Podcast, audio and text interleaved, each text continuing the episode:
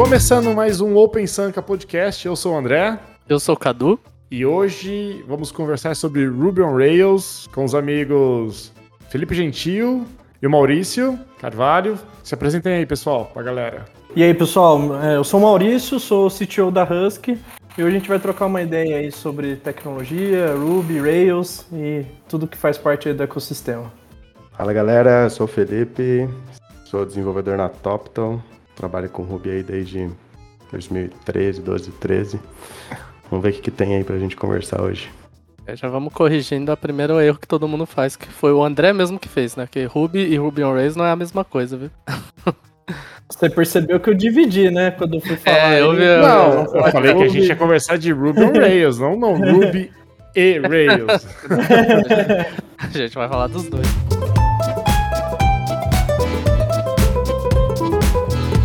Galera, para começar a falar desse essa ferramenta marav maravilhosa, vamos falar um pouco de Ruby para começar, contextualizar a galera.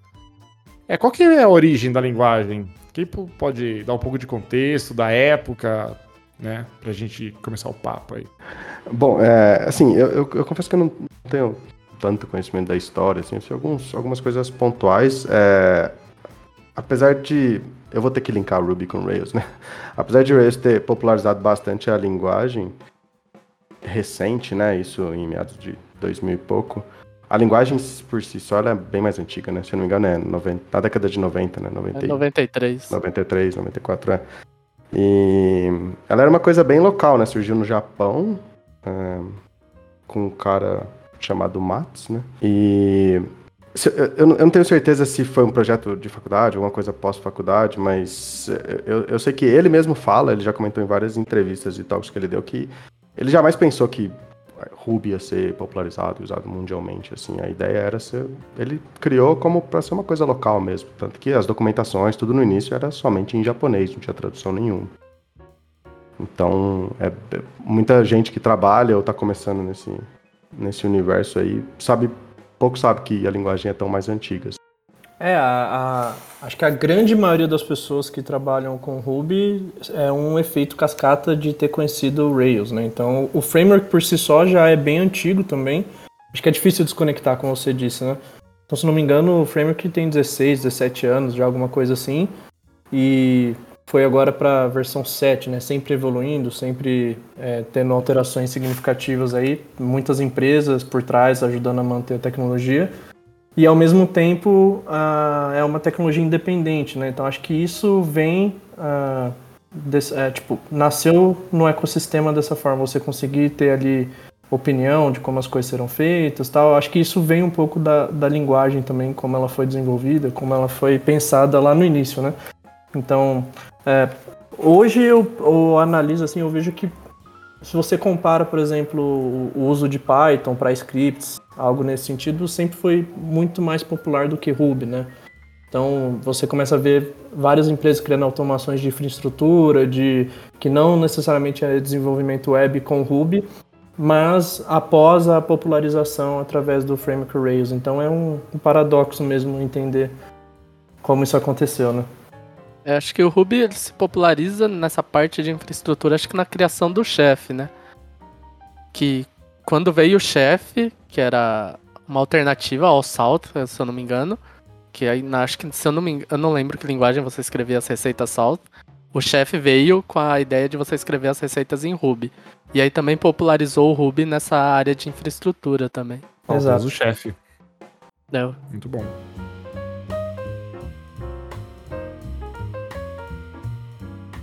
Sobre Ruby ainda, né? Antes a gente avançar pro, pro Rails, o Ruby on Rails, né? O framework. Que, quais são as principais características da linguagem, assim, que, que vocês poderiam ressaltar, né? É, tipagem, etc. Eu acho que a primeira característica, assim, que não... Talvez não seja nenhuma característica técnica, é, mas é uma coisa que a gente encontra bastante quando a gente está começando a estudar, ler um pouco sobre o ela foi criada para. Tem até uma frase. É, assim, famosa, engraçada, que é. Ela foi criada para deixar o programador. Então eu acho que a principal característica da linguagem é que ela é uma linguagem de fácil leitura, né? Então, alguém que tem conhecimentos de programação em geral, é, seja outra linguagem, outro, sim, bem de um outro universo, consegue olhar um código Ruby e consegue por cima entender, né, mais ou menos aquilo que quer dizer. Então, eu, eu acho que esse, esse objetivo a linguagem cumpre muito bem. Assim. Eu acho que é a primeira coisa que, que chama atenção quando você entra no site oficial da linguagem no Ruby olha lá, tem alguns exemplos, assim, óbvio que são coisas sempre simples, mas é algo que você olha e entende, assim, na primeira vista você consegue entender o, o, o, que tá, o que aquele código, aquele pedaço de código faz, né? Eu acho que isso é uma vantagem muito grande, assim. É, o, o Matos, ele fala muito que a linguagem é pro humano e não pro computador. Então ele gosta de falar isso bastante também. Pô, mas sabe que isso é uma verdade do cacete? Porque eu, eu não sou proficiente em Ruby, né? É, mas eu, eu sei ler código em Ruby. Então, assim, cara, e é confortável ler. Sim. Sabe? É confortável entender. Eu, puta, eu gosto pra, pra cacete. É, quando eu entrei na linguagem também foi, foi esse sentimento, assim. Eu vim de um para. Eu, eu, vinha, eu programava antes em Java, PHP e outras linguagens. Quando eu entrei no Ruby, eu, eu senti essa, esse conforto de ler os códigos que eram escritos.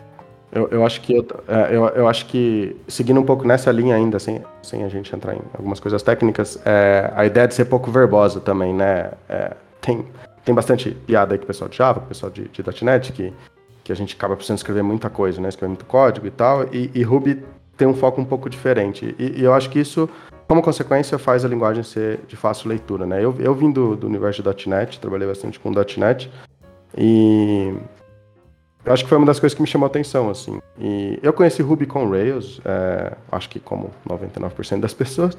Então, rola aquela aquela mágica que você vai vendo, assim, que você não entende muito bem o que está acontecendo, mas você vai escrevendo um pouco de código, de repente as coisas vão acontecendo.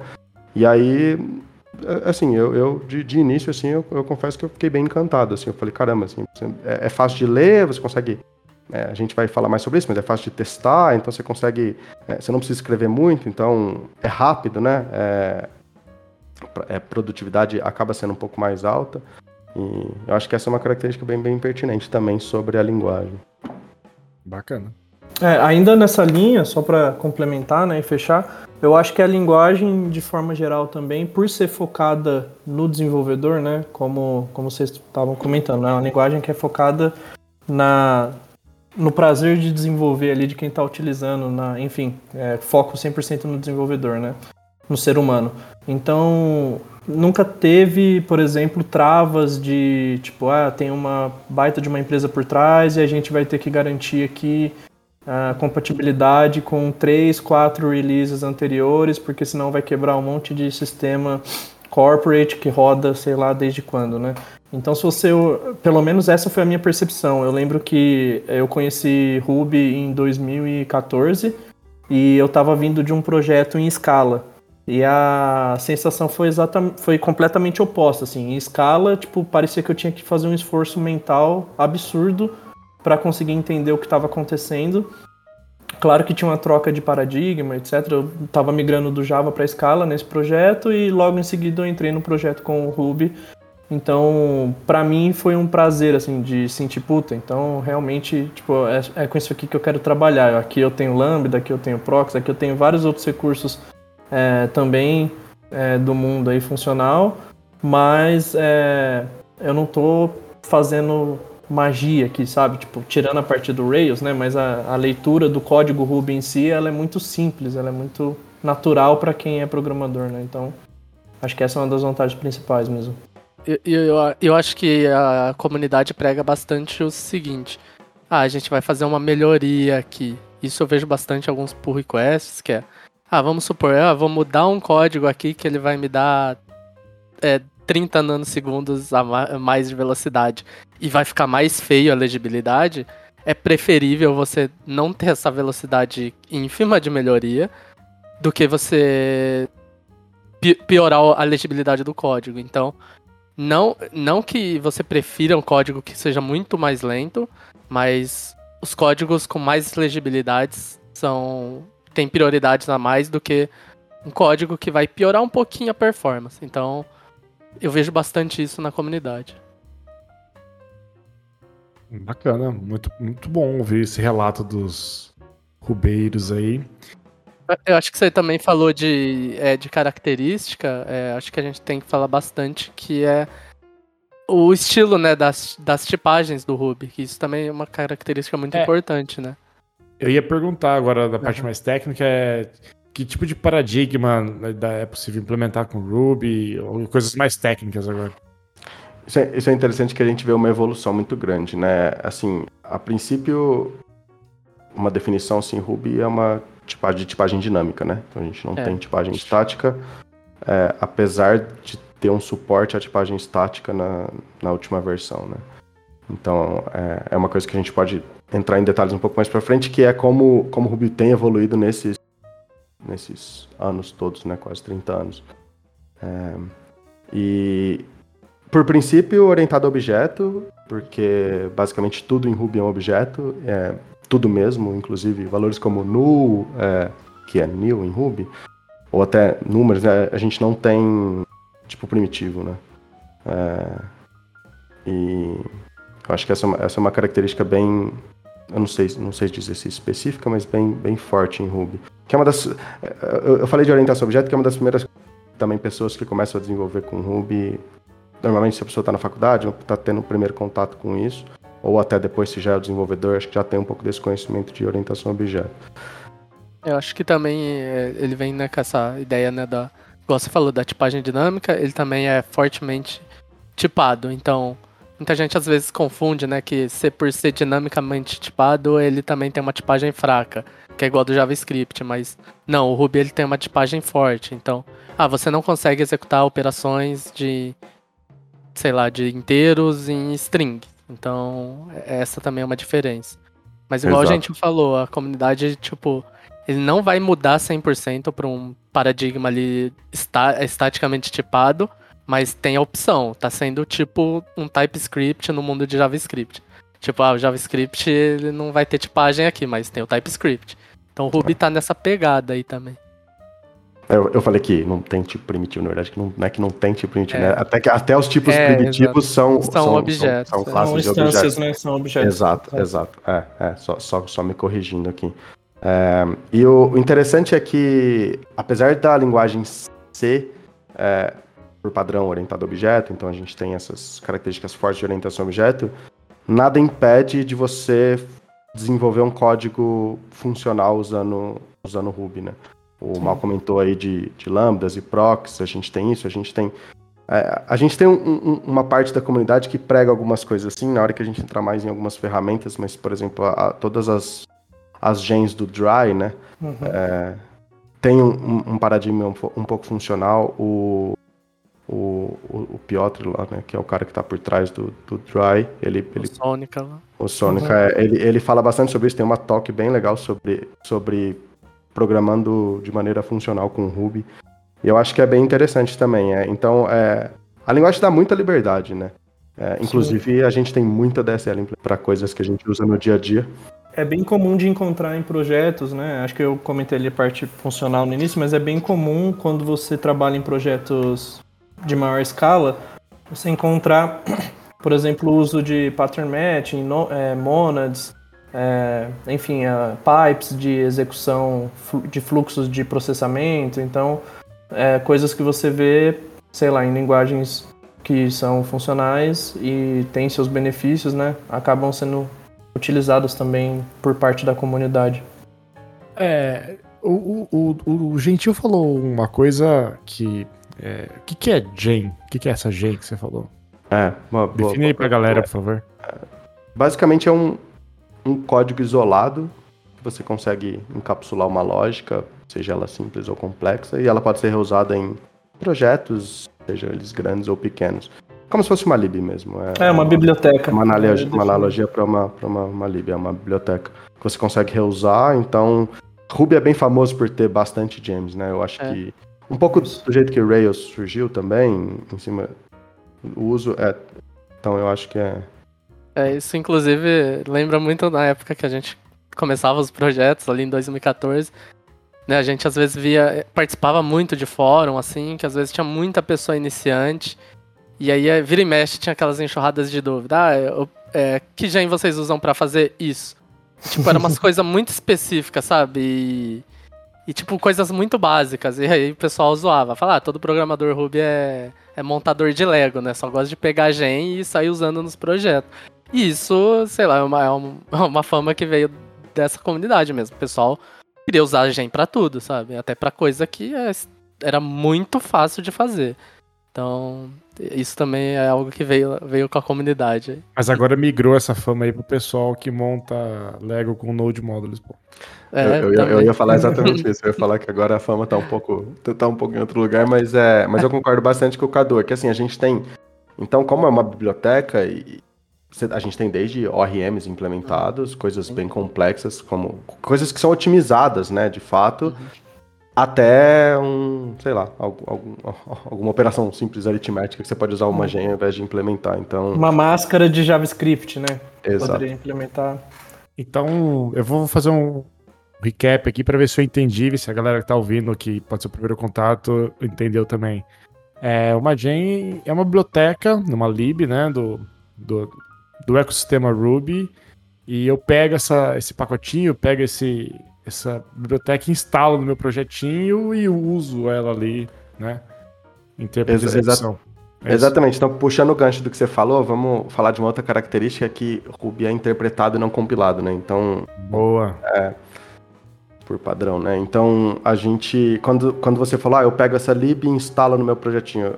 É, basicamente, você baixa o código e o código uhum. dessa biblioteca está no seu projeto. É, é, o código está lá, não tem nenhum arquivo compilado que você simplesmente chama as funções de alguma maneira. A então, lib vai ser interpretada junto com o meu, processo, com o meu projeto em tempo de, de execução, certo? Isso, exato. E carregada junto. Por isso que é um dos grandes problemas que você tem de sair usando essas gens a rodo, porque qualquer coisinha que você coloca no seu projeto é mais memória da sua app para subir, então vai subir tudo junto. É uma das, das críticas que muita gente é, falava principalmente no começo, né? Acho que quando ainda o framework não era tão maduro, que assim, ah, Rails é muito pesado. Pô, meu projeto, fiz um, sei lá, um blog aqui em Rails e tá muito pesado. Aí você vai olhar, o cara tá carregando 45 libs no projeto dele. E todas essas libs, todo esse código tá sendo carregado no boot da aplicação. Então, e... Então, assim, né, não, não, não tem almoço grátis, né? Se você tá usando alguma coisa, você tá você precisa ter o custo de, de carregar aquele código dentro da sua Por isso que a gente tem muitas libs diferentes, às vezes até coisas específicas. É, as, eu vou dar o exemplo um pouco do Rails antes de entrar, mas é Rails é composto de várias gens, né? Então, outros, outras, outros frameworks também são compostos de várias gens. Então, você consegue, às vezes, para o seu projeto, para o seu caso único, você precisa somente de um pedaço, você não precisa carregar todo esse, esse ecossistema de gems dentro do seu projeto, e você pode pegar só o que só a gente importa, só o que interessa, importa. né? Exatamente. Muito bom, bacana demais. É, acho que um outro lance aí também é que entender que gem não necessariamente é só uh, código de terceiro que você adiciona no seu projeto, né? Uma gem é, nada é. mais é do que uma biblioteca mesmo, é, que pode ser, por exemplo, inclusive proprietária. Então, às vezes você quer implementar um client de alguma API, alguma coisa assim que não tem uma implementação nativa em Ruby, e você não quer que aquele código é, que não tem nada a ver com o domínio da sua aplicação esteja inserido ali dentro dos, das suas regras de negócio, etc. Então você pode extrair toda a inteligência dessa empresa terceira, desse client, para uma gem que é proprietária, né? Você não precisa publicar isso necessariamente na internet. Então, aqui na empresa mesmo a gente faz um uso bem forte, porque a gente integra com vários parceiros assim, que Malemar tem uma API REST lá. Então, tipo, se a gente pedir um SDK em Rails, um client em, em Ruby, perdão, é, não vai sair nunca. Então, ao invés de colocar toda aquela as chamadas REST ali e, e enfim, parte de autenticação, tal, em vez de deixar isso é, vazar ali para dentro do nosso codebase, que tem as regras de negócio da empresa, a gente isola isso numa gem e aí você consegue versionar, enfim, tem vários mecanismos ali para você trabalhar com essas dependências. Hum, bacana demais.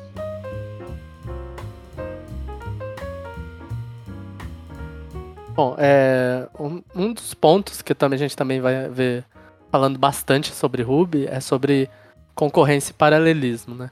Que, que vocês podem falar nisso? Porque às vezes eu, eu vejo que o pessoal acha que não tem concorrência em Ruby, né? Mas tecnicamente tem. Eu acho que o primeiro ponto mesmo é a gente pelo menos de uma maneira simples, diferenciar com esse paralelismo, né? Porque são coisas que são facilmente confundidas e, e na verdade, assim, é, a, a, a, diferença é relativamente simples, mas é porque confunde mesmo. Assim, é, e por isso que às vezes a gente acha que não tem, porque como a gente tem um, não tem o outro, então acaba, acaba sendo um, um, uma confusão em alguns momentos. Mas assim, é, é, paralelismo é, é, de fato algo que está sendo. duas coisas sendo executadas ao mesmo tempo, né? Então, é você. A gente tem hoje, né, com celulares, com computador, com as coisas que a gente tem multicores e tudo, esse é o real paralelismo da coisa. Né? É a gente executar, ter a capacidade do SO, do que estiver rodando ali, tá rodando duas coisas ao mesmo tempo, de fato ao mesmo tempo, de fato em, dois lugares diferentes, exatamente ao mesmo tempo. E isso é uma coisa que a gente não tem em Ruby hoje. É...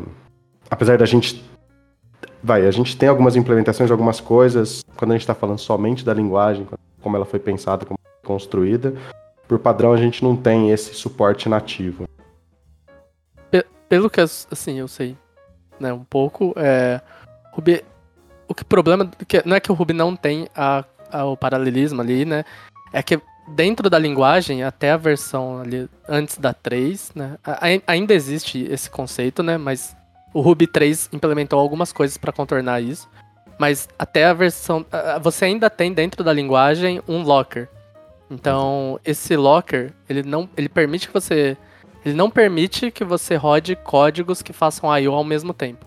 Exato. Então, ele, quando você vai ter uma coisa que vai fazer I.O., aí ele pausa uma thread e vai executar outra. Então, ele consegue fazer esse paralelismo desse jeito, essa concorrência. Mas isso nas versões mais novas do, do Ruby. Não, não. Em, em todas. O, o Locker vai estar tá em oh, todas as versões. Beleza, o Locker já está em todas as versões, isso. certo? Tá. É, é que. É, é, igual do Python, né? O Python também tem. É, não, não, sei. sei se fundo, é. é, eu acho que o Python tem essa mesma técnica que chama Global Interpret Interpreter Locker. É, eu, não, eu, não, tenho certeza, mas eu sei que. É, enfim, eu não, eu não sei, eu não sei dizer mesmo. Mas é, é exatamente isso. É, a, lingu a linguagem ela te bloqueia. Por isso que a gente tem. E assim, né? É, só puxando um gancho um pouquinho do que a gente estava falando anterior. Ruby, Ruby, foi escrito em C, né? É, por padrão. E hoje a gente tem bastante código da linguagem Ruby inscrito em Ruby também, mas a, a base foi escrita em C. E tanto que tem bastante implementação de algumas coisas até hoje que são código C, porque faz mais sentido. E a gente tem paralelismo em C, né? E esse locker foi escrito. Assim, eu já li algumas coisas sobre. Mais a de curiosidade sobre o porquê e tal. Eu acredito que foi para deixar as coisas mais simples mesmo, sabe? Para a gente bloqueia, porque senão a gente tem que controlar o que está sendo rodado e a gente tem que ter umas coisas que são compartilhadas, outras não. Então eu acho que desse jeito é mais simples. Só que assim, as coisas evoluem, né? E tomou, tomou uma popularidade muito grande. Então é por isso que a, eu acredito que o foco tem sido, já tem um tempo, em, em performance mesmo. Sim. É, como, como o Ruby. Te, é, tecnicamente, o Ruby é. A gente usa muito o Ruby para fazer aplicação web. É, ponto. É, eu acho que é o maior use case. E a gente não sente tanto o peso do Locker, porque quando a gente faz aplicação web, a gente está sempre comunicando com o banco de dados ou falando com a API, a gente está fazendo I.O. Então a gente pode sim ter uma multithread ali, porque quando a gente vai falar com um banco de dados numa thread, uma outra thread começa a responder uma outra request. Então, acho que isso, por causa disso, não afeta tanto. E o jeito que hoje a gente faz de ter paralelismo é rodando mais processo, o que envolve gastar mais memória, porque é por isso que falam ah, a aplicação Rails é pesada. É, porque a gente sobe muitos processos com várias threads dentro. É, tem bastante tempo que eu não, não olho é, enfim, não estudo sobre o tema, mas a ideia geral que eu tenho na minha mente é exatamente essa que você definiu. Se você pega linguagens que são é, que possuem VMs multithreading por default, né, lá dentro ela vai ter é, dentro da sua VM o processo, sei lá, em Elixir lá tem o, os, os, processos em Java você vai ter ali os processos que rodam dentro da VM, né? Então, para cada um desse dessas instâncias ali, você precisa ter um, um processo do sistema operacional, né? Então, nesse sentido, o, o Rails, ele, o Ruby, ele ainda está é, evoluindo, né? De, tem algumas gems que, que tentam, enfim, trazer isso para a linguagem. Se não me engano, Celluloid era uma bem famosa no passado. Teve, tem uma recente agora que foi lançada também. Mas na prática uh, ainda não é comparável com VMs onde você vai ter o, o não, não é a linguagem compilada, né? Onde você vai ter a VM, que vai ter ali os processos da VM, e a VM, a instância como um todo, utiliza ali um, um, um processo do sistema operacional. É uma linguagem interpretada diretamente é, ali no, no SO. E, igual o Mal falou, né, sobre, ah, vamos supor, a JVM. A JVM é multithread. Como que você... Uma forma de você conseguir rodar Ruby multithread é você rodar o Ruby dentro da JVM. Sim. Porque aí você não tem mais o locker, você não está usando a VM do Ruby. Então, aí ele vai ser multithread. É, eu, eu, acho, eu acho interessante, você, você tocou num, num ponto bem bacana, porque a gente está falando assim, a gente tá falando de Ruby, falando de Ruby, falando de Ruby, mas a gente tem um interpretador, né? Então, assim, quando é, a gente exatamente. fala de Ruby, a linguagem, bom, é uma linguagem de programação, então você tem lá todas as definições léxicas, sintáticas e tudo que compõe uma linguagem de programação. E a gente precisa de alguma coisa para interpretar esse texto escrito Perfeito. e ser executado. Que é, como, como ela, a gente como é, comumente chama de MRI, né? MRI, né? Que é a é o interpretador do Ruby, que foi escrito pelo próprio Matos e o time dele, enfim. É aí que está o Locker, né? é, na é. é, na implementação do interpretador, né? Não é, não é que a linguagem, que a gente Exato. comentou, né? A linguagem te deixa escrever alguma coisa em paralelo, mas na hora que ela está sendo interpretada para ser executada, aí esse, esse, esse, Locker existe. Com outras implementações, o, o comentou, a gente tem o, o JRuby, né? Que é o que é, é o interpretador escrito para a linguagem Ruby. Então, o código Ruby, o mesmo texto que você escreve, com às vezes algumas modificações, mas vai ser, vai ser executado na JVM. A gente tem o Truffle, né, que é uma outra implementação. É, o Truffle acho que, é, o, é, é, o futuro, né, que eles falam que pode ser um futuro muito brilhante para o Ruby, né? Exato. E de novo, né, eu, assim, eu acredito, que eu penso que essas coisas foram surgindo devido à popularização do Ruby, né? Porque para o Matos não fazia sentido nenhum escrever um, uma, entre aspas, uma, um interpretador na JVM, alguma, porque não era o intuito dele na época, e, e as coisas foram evoluindo. E é muito legal ver que as estão evoluindo e estão seguindo o que outras coisas seguem, né? Outras linguagens mais, mais maduras até, eu diria. É... E, e, você vê também a evolução da linguagem mesmo. Hoje no, hoje no Ruby 3 a gente tem a, a implementação dos Esqueci o nome. Como que chama? É... Ah, é, é uma forma que você consegue fazer ali um. Tipo um multithread. Como a gente falou, a gente tem. Ah, não, não, não, acho que Fibers. Os Rectors. Uhum. Os Rectors você consegue fazer uma multithread porque você cria os, rect os Rectors. Aqui é Ruby pra... Actor, né? É, o, é, o... é, Ruby Actor. Você cria os Rectors pra. Por exemplo, ah, vou rodar duas coisas. Você cria dois Rectors e cada um vai ter um locker. Não é exatamente, que ele removeu exatamente. os lockers, mas uhum. você, tem, você tem que fazer todo o trabalho pesado, tá vendo? Então, é por isso que, que é, é difícil, é complicado. Você tem que controlar. É porque normalmente isso é, é dado de graça, vamos chamar assim, Exatamente. em algumas outras plataformas, né? Então, é, você pega a plataforma Erlang, sei lá, que foi construído Elixir basicamente em cima dela, né? A máquina virtual do Erlang, ela já é baseada nos processos que rodam lá dentro da é, BIM, lá da máquina virtual, né? Então, tipo, não necessariamente você está trabalhando com os processos do sistema operacional diretamente. Dessa forma que você colocou, você vai ter que controlar os lockers para garantir que, tipo, você não está fazendo merda, né? É, mas pensando num sistema web, você vai estar tá geralmente parado muito tempo. Então você vai ter uma thread ali, um multithread natural. Então é, não é um tanto problema pelo tipo de aplicação que a gente faz hoje. Mas, sinceramente, vocês sentem falta, é, talvez, um suporte nativo do interpretador para algum tipo de paralelismo, concorrência, etc? Porque os casos de uso são específicos, né? E a gente já sabe, quando a gente distribui alguma coisa, a gente só piora as coisas, né? É, e trabalhar com concorrência, paralelismo, whatever, cara, não é trivial, né? As linguagens, até as mais modernas hoje em dia, tentam dar algum tipo de suporte para abstrair, né, para melhorar a vida do desenvolvedor, mas qualquer mistake ali, mano, é, é, é caro, né? É, eu, eu, concordo. Respondendo a sua pergunta, assim, não, eu não sinto no dia a dia de trabalho, escrevendo código pro business da empresa, assim, não, dificilmente. É, eu não consigo pensar num exemplo que eu cheguei num problema e falava, nossa, se eu não tivesse É. o Locker aqui, poderia, eu poderia pensar ou estar numa solução um pouco melhor. Então, mas, mas de novo, é porque, é como o Cadu falou, a gente escreve hoje Ruby para web. Talvez se não tivesse, Ruby pudesse ter evoluído para uma outra direção, entendeu? Eu não acho que é um problema hoje pro, pro que a gente desenvolve, o que a linguagem é usada. Mas se lá 20 anos atrás não tivesse, talvez a, a, linguagem poderia ter, poderia ter seguido um outro caminho, entendeu? Se fosse uma linguagem criada para telecom, já tinha Exato. by default, né? É basicamente isso. Que o, o, É, o Erlang acho é, que- né? O- É. Sim, exato. Eu eu acho que na prática o que acaba acontecendo é que 99,9% das aplicações que a gente está trabalhando, é, ou que as pessoas trabalham, você não está mudando o mundo, você não está fazendo nada, você não está mandando foguete para a lua, né? É uma aplicação que tem a regra de negócio, tem lá um login, tem uma execução em- de um job em assíncrono e tal. Não foge muito disso, mesmo que quando a gente está falando aí de é, aplicações grandes, sei lá, GitLab, aplicações de sucesso aí dentro do ecossistema.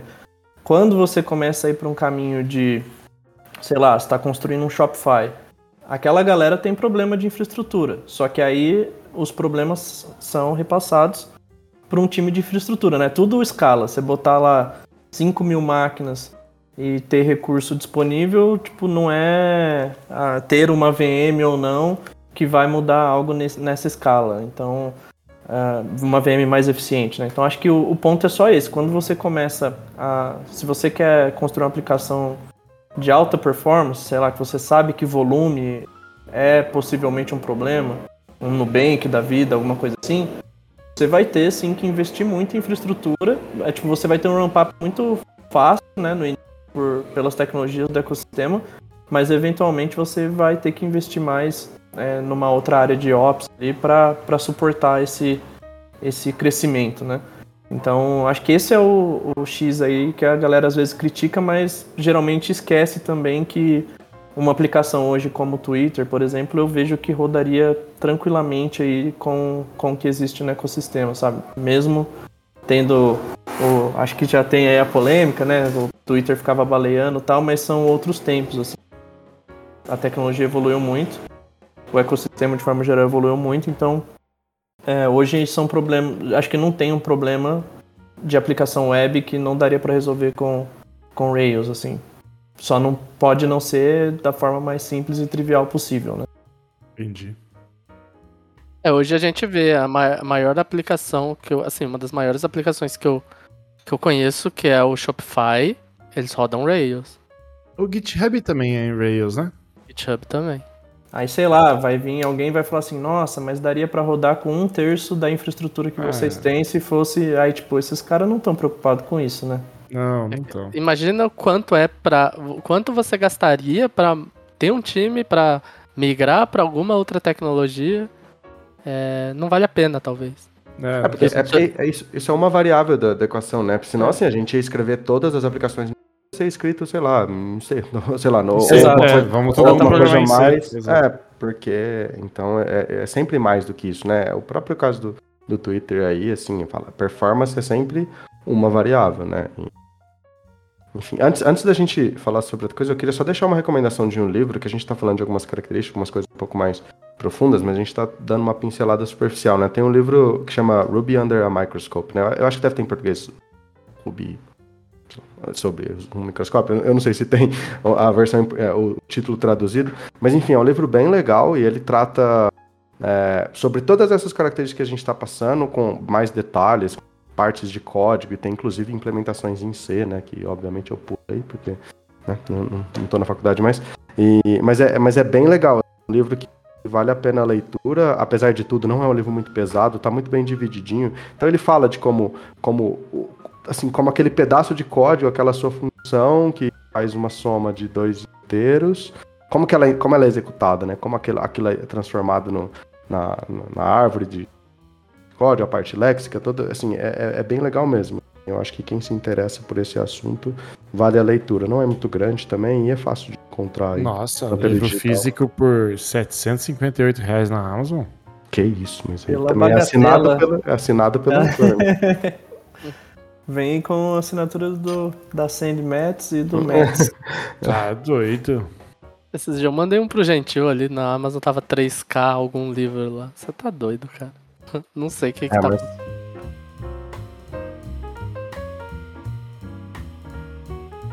É, a gente saiu um pouco do assunto do Ruby, né? A gente começou a entrar a falar em detalhes mais pesados, mais baixo nível, digamos assim, né? E a gente mencionou várias vezes o Rails, né? Então, vamos falar pra galera, né? Que ó, acho que a finalidade desse podcast sobre o Ruby on Rails, né? O framework mais famoso é, da plataforma, né? Da linguagem. E conta pra gente um pouco o que, que é o Ruby on Rails, um pouco da história dele, dos, da, quem criou, o porquê, um pouco do contexto da época. Bom, a gente comentou no- lá no comecinho, né? Rails, então tem aí 6, 7 anos. É, Assim, é, basicamente o Ruby é o que faz. Rails é o que faz Ruby Web. Então, é, eu não sei se já existia alguma coisa antes, mas é, foi o que popularizou muito. E, e, assim, eu gosto de. Eu sempre que. Eu acho que hoje a gente tá aí, né? Rails versão 7 e Ruby versão 3, né? Quando, quando o Rails nasceu, eu não sei nem se Ruby já estava na versão 1 ou estava na versão 1, alguma coisa, eu não, eu não tenho essa timeline na minha cabeça. Mas é, é impressionante como teve essa evolução entre os dois, assim, um puxando o outro, né? Porque eu imagino que de 95 e pouco, o Ruby não evoluiu muita coisa, né? Porque, de novo, era uma coisa local e tal. Então, é, quando você traz alguma coisa para a web e essa coisa populariza, a tendência é que mais pessoas vão usando e mais pessoas vão tendo ideias e vão, e vão melhorando. Então, basicamente, Rails é o framework, um dos, né? De novo, eu não sei se foi o primeiro, mas é o que popularizou tanto a linguagem como quanto trouxe essa ideia de rodar Ruby na web. E, e tem, tem um, um, um, um post que é bem famoso na época de surgiu o Rails, pelo menos na época que eu tive con- contexto com o Rails, né? Que era assim, ah, construindo uma aplicação web em 15 minutos, né? É, o, o, o, DHH, que é o cara por trás do Rails, acho que ele até refez tempo recente, mas enfim, a ideia era você, com alguns comandos aí, gerar algumas coisas automáticas, um pouco de código automático, sem escrever muita coisa, e ter um, um blog na internet. Então, assim, você já tinha lá um- uma aplicaçãozinha que você conseguia criar os posts, ter comentários e, e algumas coisas simples, assim, uma parte de admin bem simples, se não me engano. Então, e eu acho e isso acaba atraindo os olhos das pessoas que estão começando, né? Você fala, pô, caramba, em tão pouco tempo eu consigo já fazer alguma coisa. E assim, a gente sabe que quem tá no meio de TI, quem é desenvolvedor, quem, quem gosta um pouco de programar, é. A gente tem ideia o tempo todo para fazer um monte de coisa, né? Assim, que ide- ideia de aplicação é o que não falta na nossa cabeça. Mas às vezes colocar em prática, é, não, uma- colocar em prática a gente sabe que não é tão simples assim. Começar é mais fácil, terminar então, assim, é, é impossível. Mas, é, e eu acho que isso ajudou essas coisas, sabe? Então o cara que às vezes queria, ah, vou fazer um teste para estudar, é uma coisa que chama atenção, né? Então eu, eu acho que esse foi o primeiro ponto. né? É, lembrando a Lembrando época que você foi é, feito, né? Exatamente. A gente vinha desse contexto aí que era eh, struts, não, não existia É. Spring. É, exato, exato. É, eu lembro ah, os projetos que eu trabalhei ali em 2012, nessa faixa, tinha uma fase do projeto que era de arquitetura, passava por uma, duas pessoas que eram os arquitetos de software e ficava lá um mês para definir a estrutura do projeto. Então, configurar todos os XMLs lá dos struts, como seriam os padrões das actions, como seria definida a regra de negócio. E aquela turma só fazia aquilo, basicamente, né? Definir como era a estrutura do projeto. Então eles vieram muito forte com essa ideia de do dry, né? Don't repeat yourself. Tipo, você não precisa ficar pensando a mesma coisa várias vezes. É, e, se, e se algo mudou, deveria ser mais simples e atualizar a forma que você arquiteta ali a sua aplicação. É, Isso, e, e o Rails ele te dá isso, ele te dá um, um esqueleto de arquitetura para você seguir, você não precisa pensar, isso é muito bom. Então, a, a ideia do, do Rails é, é justamente trazer já um, um formato padrão de projetos web, né?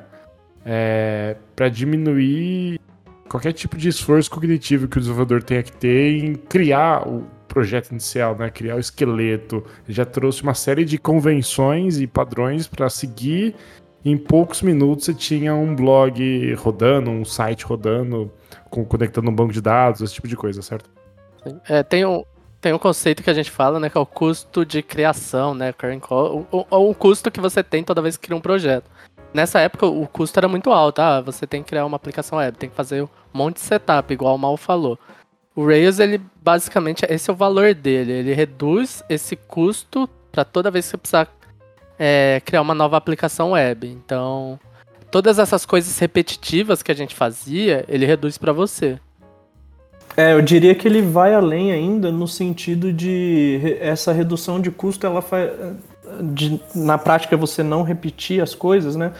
Ela faz parte da filosofia do framework. Então, é, é, você começou seu projeto ali e tal, e aí agora você decidiu que você quer ter é, server-side render e vai ter ali uma aplicação single page ali que, enfim, é dinâmica, atualiza em múltiplos clients de uma única vez e tal você não vai precisar implementar tudo do zero lá, os WebSockets da vida. Provavelmente já vai ter algo, é, uma instrução do framework para você de como pelo menos iniciar aquele trabalho. Lógico que você pode evoluir, ter ali customizações, mas não vai fugir muito é, de projeto para projeto. É bem comum você encontrar é, implementações completamente diferentes em projetos similares, né?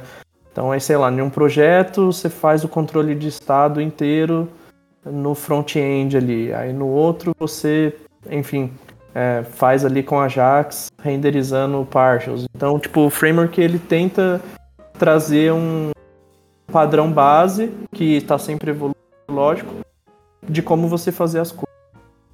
Isso, para mim, é o que mais chamou a minha atenção na época. Então, tipo, ele não, não te dá muitas opções por padrão e é, isso daí, enfim, é muito bom por um lado, mas conforme a aplicação cresce, tem que ir tomando cuidado também para não, enfim, fazer o que é bom te atrapalhar, né? Eu vou, vou aproveitar que eu estou trazendo as frases prontas. Né? Vocês estão falando de, assim, basicamente o contexto. Tem uma frase muito famosa, né, do, do Rails, desde que surgiu, que é Convention over Configuration, né? Então a gente te dá essa convenção, a gente não proíbe de você fazer nada diferente. A gente é meio que um guia que a gente. E você também não precisa ficar fazendo um monte de setup, porque a gente faz um monte de. É, Rails por padrão, assim, você cria uma, uma model, uma controller, se você seguir o nome certinho, que é a convenção dele, você não precisa ficar configurando qual que é o arquivo que vai ser renderizado, ou qual que é o, a tabela do banco de dados que vai ser salva, porque isso está por convenção ele se entende sozinho. Então eu acho que também é uma das coisas, é, é, é, daí que vem essa facilidade toda de falar, pô, mas não preciso escrever código nenhum, eu tenho um arquivo aqui com meia dúzia de, de linha e de repente já está tudo salvo no banco de dados com uma telinha. É, porque a convenção, você está seguindo exatamente a convenção. Por outro lado, as coisas podem crescer, como o Mal falou, e se você não tomar cuidado, é, é muito fácil você perder controle. A, a, uma das características que eu acho que assim é, é como a gente, do mesmo jeito que a gente falou de Ruby de orientação a objeto, eu acho que é a arquitetura básica principalmente desde quando surgiu, que é a arquitetura MVC, né? Que é, então a gente tem aí separado em models, views e controllers, né? Que de uma maneira bem sucinta, a gente guarda a lógica de negócio na model, a gente disponibiliza a interface através das views, que você consegue escrever HTML lá e colocar alguns códigos Ruby lá dentro, e a controller, que são as classes responsáveis por tratar das, das requests, né, web. Assim, só com essas três esses três pedacinhos assim, você já consegue ter um, uma aplicação web rodando. É, e aí toda a questão de, enfim, a, a gerenciamento de conexões com o banco de dados. Eu lembro, enfim, antes do Spring, né, eu fazendo isso meio que na mão ali, é, abrindo a conexão com JDBC, aí você escuta a query e retorna tal. Claro que isso evoluiu hoje no, no ecossistema é, Java e em outras linguagens, mas a gente está falando aí de uma época que você fazia tudo na mão, né? Desde abrir a conexão com o banco, executar a query, fechar a conexão, mapear aquilo para uma entidade é, modelo do banco de dados e, enfim, disponibilizar aquilo numa regra de negócio. Isso daí, desde o início do framework, já foi feito sempre é, magicamente ali, né? Como o, o Gentil falou, se você tivesse o, os arquivos sendo criados da forma que o framework indicava, ele fazia uma inferência ali de que se o seu model users está na pasta tal, ele provavelmente ele deveria estar tá linkado com uma tabela chamada users também e já fazia todos esses links automaticamente. Bacana. E a gente vê que é um framework que tá evoluindo, né? Tipo, ele tá na versão 7. O que, que vocês conseguem falar pra gente? O que, que ele trouxe de benefício e tal? Se ele ainda tá evoluindo? Qual que é o futuro dele? Eu acho que, assim, uma das coisas que mais me chamou a atenção nos últimos anos, eu confesso que eu, apesar de eu trabalhar com Rails no meu dia a dia, assim, eu tô um pouco distante das dessas novas funcionalidades, dessas novas trabalhando com algumas coisas mais background jobs, assim, então eu, eu acabo não, não estando tão antenado assim, mas a, a quando eu falo recentemente é dos últimos anos também, né? É, a implementação dos WebSockets lá, eu acho que foi uma coisa que trouxe bastante. É, bast... deu um pouco de visibilidade para algumas coisas que a gente faz fácil com outras linguagens, né? Eu acho que com, com as próprias ferramentas de JavaScript, né? É, isso, se eu não me engano, é Rails 6. É, não, eu não vou lembrar com, com Action Cable, né? Sim. Action Cable, é, acho que é 6. Isso, é. 6. De, sim, de vez em quando aparece, surgem as maiores, assim, daí eu, é, é onde eu fico um pouco mais antenado, mas eu confesso que nos pormenores, assim, eu, eu não sei. E, e recentemente, eu acho, não sei se é nas últimas versões, é, a parte de database sharding, né? Conseguir usar diferentes, também eu acho que é uma coisa recente. Eu, eu acho que, assim, um, a, a comunidade, a comunidade não, talvez os usuários, meio que guia um pouco as coisas que, vão surgindo, baseado em necessidade, né? Como Rails é open source, existe um team por trás do Rails, mas é open source, então você, todo mundo pode propor alguma coisa, todo mundo pode implementar, corrigir um bug.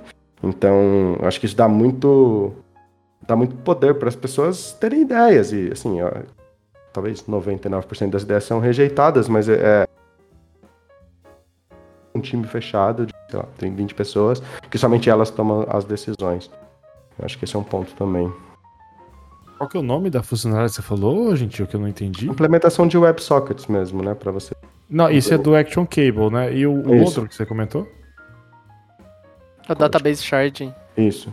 Ah, Database Sharding, tá bom. É. é. Que eu acho que é recente também. Uhum. É, o que eu vejo que evoluiu muito nas últimas versões e acho que eu tô 100% aliado aí com o Gentil, que são evoluções do mundo real, né?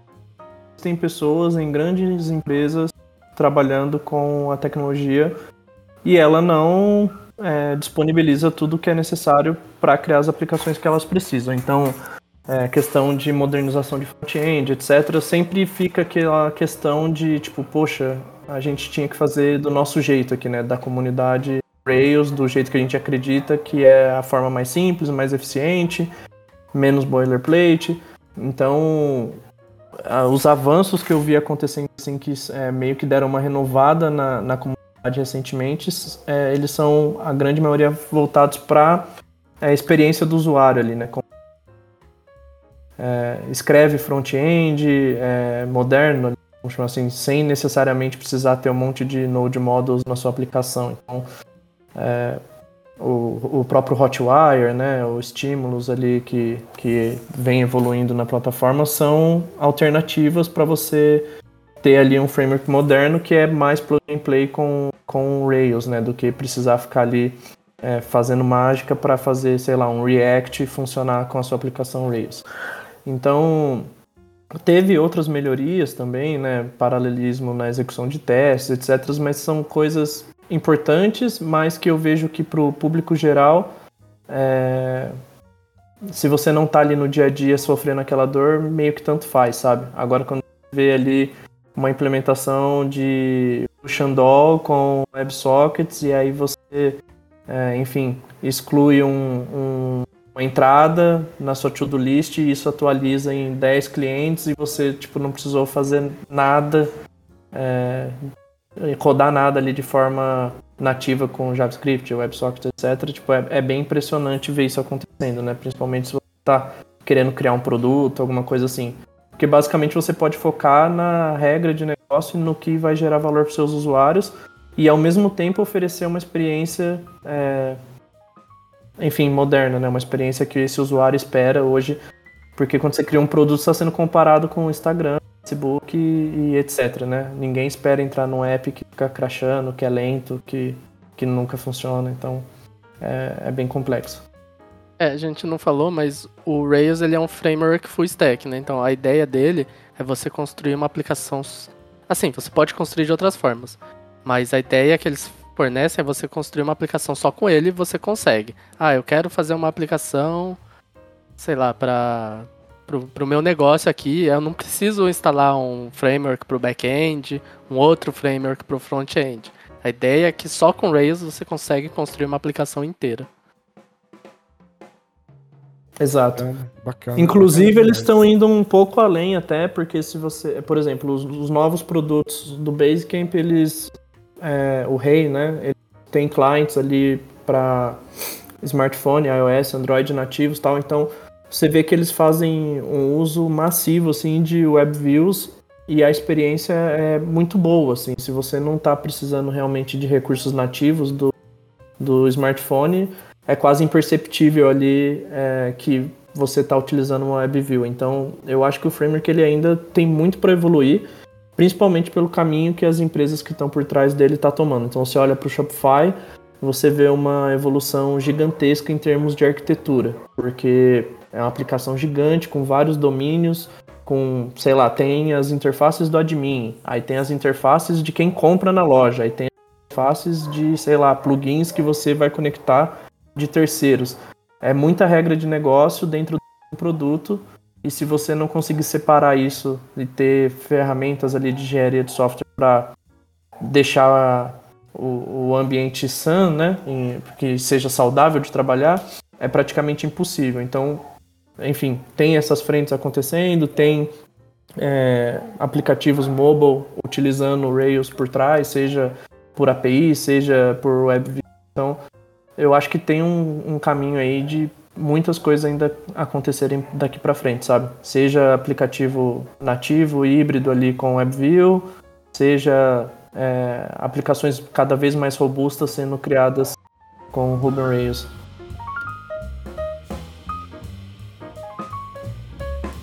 Pessoal, hum, quando eu comecei a estudar Rails lá atrás, 2014, sei lá, 2015 mais ou menos, é, eu lembro de sempre ver como que a comunidade Ruby Rails estava é, sempre evoluindo toda a questão de, de experiência e desenvolvimento, né? Então você ia para técnicas modernas de CI, CD, todas as plataformas que surgiam aí era a comunidade Rails, o Ruby que tinha feito. Você ia para a parte de qualidade de, código, várias é, ferramentas de análise estática, de teste, automação, infraestrutura, tudo era a galera do Ruby né, e do Rails que fazia, né? Então a comunidade contribuiu bastante, né? Pro, pro que a gente conhece de moderno de desenvolvimento de software hoje. A gente pode falar até, acho que, de 12 Factor, né? Acho que a galera do, do, do Rails é, e do Ruby, é, acho que praticamente fundou aquilo lá. O que, que vocês é, conseguem falar para a gente sobre essa participação da comunidade do, de Ruby on Rails no, na engenharia de software como um todo, tá ligado?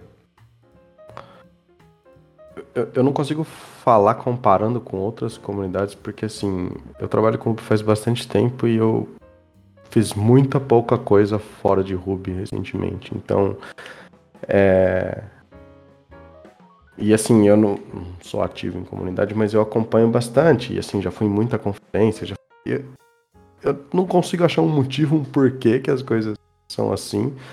Mas é, eu acho que meio que as pessoas enxergaram a possibilidade de estar tá trabalhando com alguma linguagem que talvez seja fácil a, primeira vista, que é fácil você trazer alguém às vezes para Ruby. É, é mais fácil você convencer alguém a, a trabalhar com Ruby, porque você já sai falando as vantagens, até agora a gente está falando de um monte de coisa boa. E eu acho que foi fácil mais pessoas na comunidade. aí, quando mais gente, as pessoas, assim, as pessoas são fuçadas, assim, se interessam por outros assuntos também e trazem a linguagem, vão levando a linguagem, para outros lugares. Isso vai difundir para todo lado. assim, é uma, é uma pergunta bem interessante. Acho que entra um fator até mais social, assim. Mas a, como eu falei, eu não consigo comparar com outras comunidades, né? Você falou de teste, você falou de, de, de outras ferramentas usando Ruby, mas, pô, é, e, e em eventos... Hum, fala, fala. É, sei lá, eu, eu, eu, comecei a programar em PHP, né? Depois eu migrei para Java, depois de uns, de uns anos, programei em outras linguagens antes, Code Fusion e tal. E, e eu só fui começar a conhecer né, técnicas modernas de engenharia, por exemplo, testes automatizados. Quando eu começava a ler sobre teste automatizado, até teste unitário, sei lá, tinha um, uma ferramenta é, em Ruby em, na literatura. Aí quando você começa a estudar sobre CI, CD, sobre pipelines, tem uma ferramenta Ruby na literatura. Quando você vai falar sobre é, infraestrutura, sobre automatização de infraestrutura, tem uma ferramenta Ruby, sabe? Parece que tudo começa na comunidade Ruby. Tipo, é uma, é uma sentimento é... que eu tenho, tá ligado?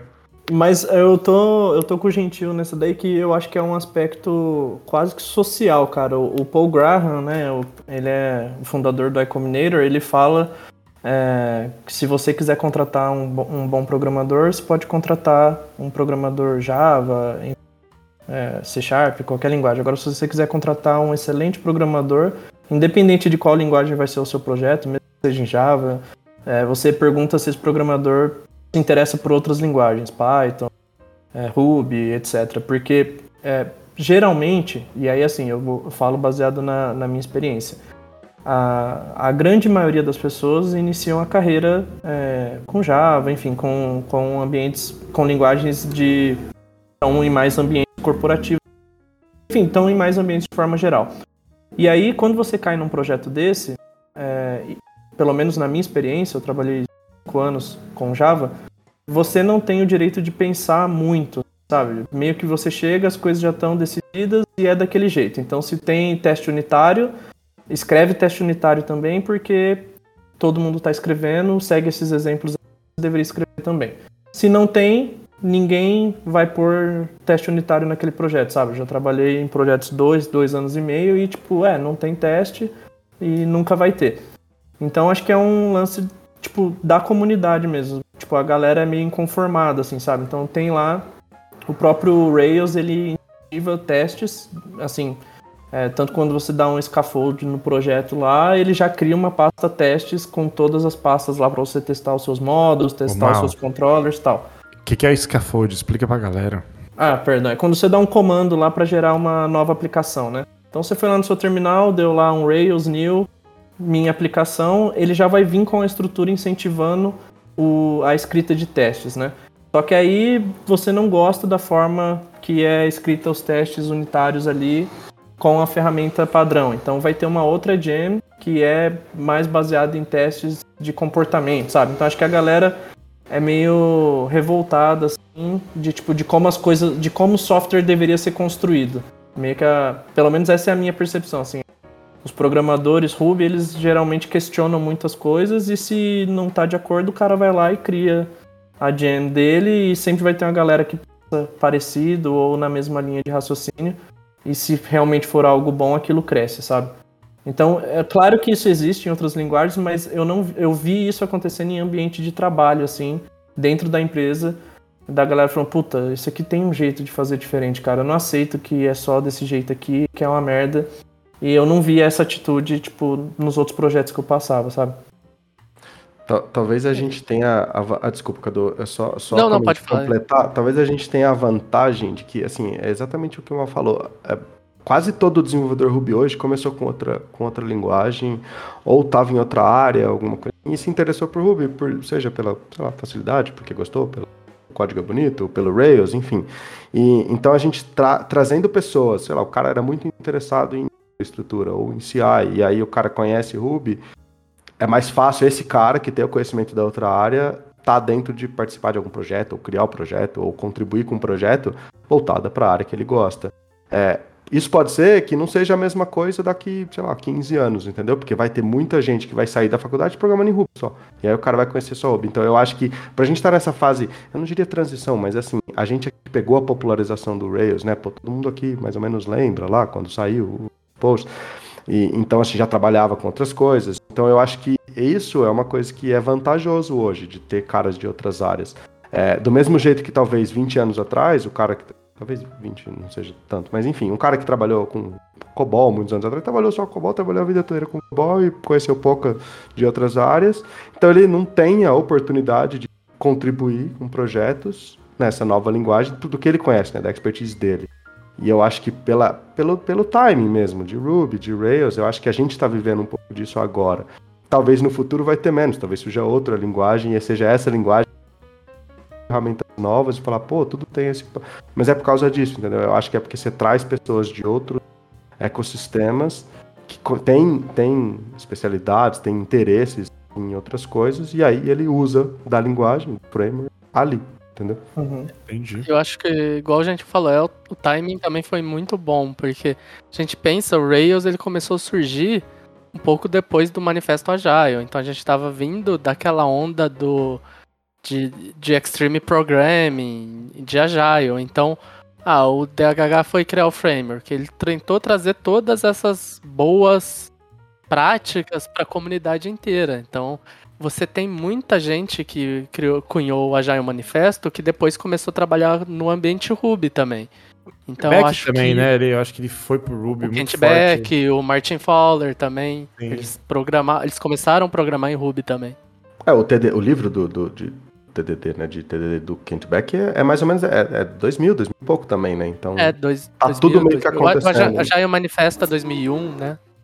É, é, o teste Aí, ó, falou de TDD, tem Ruby no meio, tá vendo? é, mas acho que a sacada é essa mesmo, assim, não necessariamente essas pessoas, elas foram criadas dentro da comunidade Ruby, né, acho que isso é importante ressaltar, tem gente boa em toda a comunidade. Aí a pergunta é assim, é, tem espaço para essas pessoas exporem as suas ideias e questionarem coisas dentro dessas outras comunidades? Então, enfim, você vê novas linguagens nascendo dentro da JVM, por exemplo. Isso para mim é um, um, mesmo movimento que aconteceu com o Ruby. Tipo, são pessoas inconformadas é, como as coisas são feitas, mas que admiram a tecnologia. Mas eu vou criar algo totalmente novo aqui usando o que já existe é, para suprir aqui as necessidades que eu acredito existirem no mundo, né? Então acho que é um, muito uma pegada filosófica de, de, timing, como o Cadu falou também, tipo, as coisas aconteceram na, ali nos anos 2000, 2002 tal, e, e talvez a comunidade que estava mais aberta para receber isso era a do Ruby por causa do Ruby Rails, sabe? Então assim, eu não consigo, por exemplo, dizer por que, que o Rails bombou e não Django ou Python, sabe? Talvez foi uma questão de timing mesmo, porque não é, tem tecnicamente falando, não tem, não tem nada que impedisse Python e Django de ser, tipo, o que o Rails é hoje, na minha a opinião. A minha surpresa é que até hoje o, o, o, Ruby não foi pioneiro em nenhuma criptomoeda, né? Porque eu não, eu não ficaria surpreso se, sei lá, o, o primeiro blockchain fosse escrito em Ruby. Tá é porque, é porque já é da época do JavaScript, né? Porque isso é algo que a gente não falou, né? O Ruby é. tem o declínio do Ruby, né? Hoje o, o hype é JavaScript. É. Mas o que você falou aí de, de qualidade, eu, eu não, não sei na época o que, que vocês trabalhavam. Eu trabalhei com Java antes de começar com Ruby. Mesmo o JUnit era um dos frameworks mais populares de teste, foi um dos primeiros que veio com essa ideia de framework de teste baseado no XUnit lá era famoso já. Cara, nas empresas que eu trabalhei, não tinha, é igual o Mal falou, não tinha essa cultura de qualidade de software. Não, para que testar software? É perda de tempo. Então, beleza, eu cresci nessa comunidade, na comunidade Java das empresas que eu trabalhei assim. Depois que eu fui pro Ruby, já mudou totalmente. Como você vai escrever um código sem teste? Então, esse paradigma ali, naquela, naquele, nos anos 2000, era esse na, no meu ponto de vista também. Sim. É, eu lembro que o primeiro projeto que eu entrei em Java que tinha uma suíte gigante de teste unitário, tipo, os caras tinham criado uma, uma lib, lá um jar, né, em Java, que se chamava, acho que, é, Fixture Factor, alguma, alguma coisa assim, que era, tipo, o Factory Bot do Ruby para Java. Basicamente isso. Os caras olharam e falaram, puta, cara, isso aqui resolve os problemas que a gente tá tendo é, a gente tem que conseguir escrever as nossas features em Java. Não dá para ficar escrevendo aqui esses arquivos bizarros. E, tipo, isso... Para e pensa quem ia ficar se preocupando com isso nessa época, né? A galera malemar queria entregar o projeto. Pelo menos essa é a perspectiva que eu tinha, assim. Era uma abordagem completamente diferente. No, no mundo Ruby ali, era... Se você não escrevesse testes, você que era o bicho estranho, né? É, exatamente. Verdade. Você, fa Você falou de, você falou de lib de, de, de vector, o Léo, que é o nosso editor, ele tem uma, chama JBacon, pra quem quiser. Do caralho, eu uso muito. Vou até deixar o link no post aqui. Se for inspirada, se for inspirada no Factory Bot, aí é melhor ainda. É, deve ser, porque o Léo, ele trabalhou com Java, aí ele começou a mexer com Ruby, aí ele voltou pro Java. Então, ele puxou umas coisinhas. É até, é até interessante falar dos testes, realmente essa cultura forte de testes, que é impressionante a quantidade de gems, né, de, de libs que a gente encontra para teste, né, que é só coisas Sim, específicas. Exatamente. Às vezes eu preciso, sei lá, fazer um mock de alguma coisa ou testar alguma coisa mais complexa. É bem provável que tenha alguma coisa nessa linha escrita. Então a cultura é forte que as pessoas disponibilizam, fazem as ferramentas. E, e, e é engraçado. Eu também vim da mesma cultura de assim, é, escrever código tem que ser funcional, né? Escrever código que vai testar o código, você está perdendo tempo que você poderia estar tá escrevendo uma nova funcionalidade. É, é uma coisa assim que não, eu, posso, eu acho que eu posso garantir que não existe no, no mundo, no mundo de Ruby, no mundo de Rails, realmente. É, porque se você quer é, evoluir uma cultura de testes e onde você tem que escrever mais código para garantir qualidade, escrever o código que garante qualidade tem que ser divertido, tem que ser fácil, Sim. né, mano? Sim, tem que Se você cria uma barreira nisso, você ferrou, tá você não vai criar cultura nunca, né? Tanto que é literalmente ao gosto do freguês. Assim. Então você quer ter ali um modelo mais parecido com o JUnit, né? De asserts simples ali e tal. É, tem o framework padrão que é o mini test. Agora, se você quer, enfim, é, descrever comportamento, que, que, os seus testes sirvam como uma documentação das regras de negócio, aí já tem o RSpec. E ambos são super utilizados na comunidade, né? Tem, é, eu são, é, é só o gosto mesmo. Sim. É, eu já não gosto do RSpec. eu, eu, eu nunca trabalhei com teste. Assim, eu Nossa. conheço um pouco, eu, eu nunca trabalhei. Eu sempre Achamos fui alguém da comunidade que, que, não escreve testes. Não, não, não. Eu trabalho com RSpec, né? Com mini teste, né? Com mini teste é. eu nunca trabalhei. É, é... Então, é, assim, é até engraçado. Eu teria dificuldades, eu acho, hoje. É lógico que o básico, se usar acerto simples é uma coisa, mas é, escrever algumas coisas mais complexas eu provavelmente ia, ia perder um bom tempo ali. Mas é, mas é até engraçado. Eu prefiro muito, eu gosto muito do RSpec pelo fato da legibilidade. Então, assim, na hora que você entra, principalmente quando você pega um código pronto, né? Um legado, alguma coisa recente, não precisa ser alguma coisa bagunçada, né? Eu, normalmente, se eu tô analisando um código, se eu vou trabalhar numa feature, eu peguei um bug, alguma coisa, eu vou primeiro no teste, porque eu tento ler o teste primeiro, antes de ler o código. Porque assim, eu vou lendo os casos de uso, vou lendo algumas coisas, ver se eu entendo. E aí, porque é texto, né? Então você está escrevendo texto, então você tem os contextos, você consegue separar bem contextos, então você consegue. Fica legível, fica bem legível. E aí depois eu vou pro código e, e tento. É. é. o meu problema com o RSpec é que eu gosto de Rails, mas o que eu vou falar, o pessoal vai me achar estranho por, por eu gostar de Rails. Eu não gosto muito da mágica que o RSpec faz. Uhum. Então, tipo. Ah, eu tô fazendo um contexto aqui. Eu não sei o que, que ele tá fazendo. Eu tô criando um it aqui que verifica um teste. Eu não sei o que ele tá fazendo. O mini teste é Ruby, eu sei escrever Ruby. E o pro... assim, o meu maior problema com o RSpec é que quase, ah, geralmente o Rails ele traz mudanças de ah, o teste agora é em paralelo. E o RSpec não acompanha isso na mesma velocidade. Então, putz, tem que esperar o RSpec implementar. Provavelmente esse negócio de teste em paralelo, usando threads, não vai ser o RSpec nunca vai conseguir fazer por conta dessa mundo de mágica que ele faz dentro dele. Ele usa uma outra forma lá, rodando, acho que processos. Mas a forma exatamente que o Rails trouxe, ele não vai fazer. Por quê? Porque tem muita mágica dentro. Então, sei lá, eu não gosto disso. As mágicas que tem no Rails, eu, eu, eu sei porque eu implementei. Eu herdei alguma mágica. Agora, as do RSpec, pra mim, sei lá, é automática e eu já não gosto muito. O que, que vem no Rails hoje por default? É o mini teste. O mini é o mini teste, é. Ah. Quem nunca no RSpec, sei lá, definiu uma variável em um contexto, aí tipo, puta, não funcionou. Aí você define, aí você sobe aquela variável pro próximo contexto aí o teste funciona. É, É, Meu Deus, exatamente. né? O que, que eu fiz aqui? Você vai na tentativa, erro total. Ah, então nem tudo são flores no Rails. Vamos começar a falar sobre isso.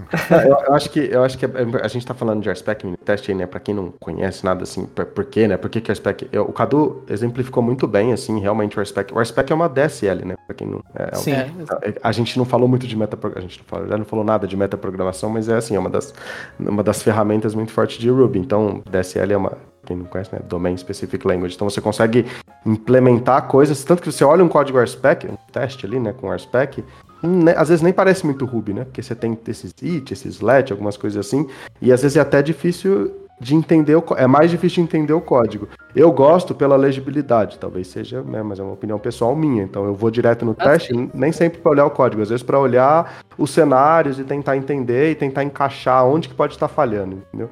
É, esse é o maior valor que eu vejo no RSpec, de você conseguir documentar os cenários das suas regras de negócio. Né?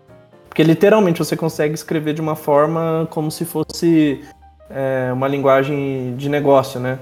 Então, tipo, é, va- vai- deveria acontecer isso. Aí, tipo, fica muito óbvio porque o teste não tá funcionando. etc. Vocês ainda debugam o código com aquele pry bug lá?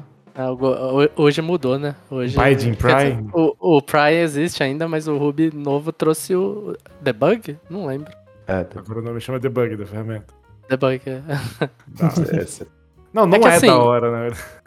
A gente não debuga, né? É, vocês não debugam, né? eu não debuguei hoje porque eu tô de folga, mas assim, eu acho que é quase. É que assim, o, Ruby ele tem uma forma padrão, né? Que é tipo o Pry, que é o Binding e RB lá, que você chama um console. Só que ele não tem todos os benefícios que o Pry tem, né? O Pry ele é muito, muito, muito útil, cara. Ele- dá pra você listar as variáveis da sessão. O Gentil É. que manja. Eu É, ainda uso consegue- o Pry aqui. Não... É, eu uso o Python. E você consegue entrar em classe, você consegue entrar em ancestors. E, assim, é, é que a gente tá acostumado a colocar. É, o Pry, assim, pra quem não tem ideia do que a gente tá falando, é um, é um breaking point que você coloca no código, mas você coloca no código, né? Então, diferente de IDEs, alguma coisa assim. Então ele vai parar o código ali e você tá dentro daquele ponto ali. E normalmente você vai lá, checa uma, variável, valor, valor desse. Não coisa, você dá uns comandos de next, continue, alguma coisa assim. Mas a ferramenta é, é, nossa, assim, é muito mais do que isso. É. assim, é, Mas depois que eu comecei a usar o RubyMine, uma época, né? Eu era um programa em Ruby há muito tempo. Eu parei de usar Binding Pry, eu usava a IDE mesmo para fazer debug de forma clássica, né? Como bom javeiro que eu sou, né? Colocando o breakpoint na IDE, parando ali a execução. Se Funcionava eu não me engano, ele usa o Pry por baixo É, planos, né? exatamente. Ele, ele, Ah. ele, ele infere o Binding Pry ali sem eu ver. É, eu, eu, eu, por costume, eu uso o RubyMine hoje por outros motivos, mas é, confesso que às vezes. Ah, confesso que às vezes eu confesso que eu debugo com o terminal, é. Hipster Mas é, é- mas é por- Não, não, não, não, é- não é hipster, não, assim. Ah, eu, então ele tá usando vinho, né? Mas é. Não, é.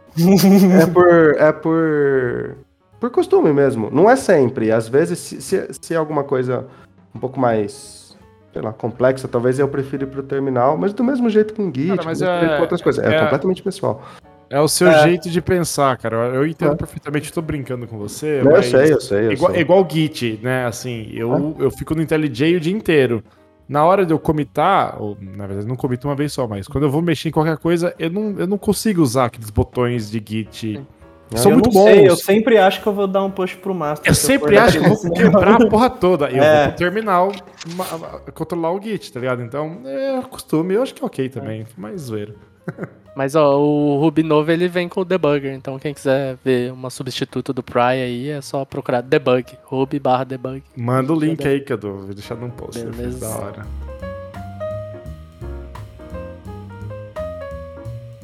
Galera, é, porra, legal conhecer um pouco mais do, teste. E como que tá o, o mercado, né? Como que, que tá o mercado de trabalho para Ruby on Rails? O que que vocês têm observado aí? Tem pessoas aqui entre nós que mudam de emprego todo ano. Não vou falar, não, citar nomes. Tô contratando, hein?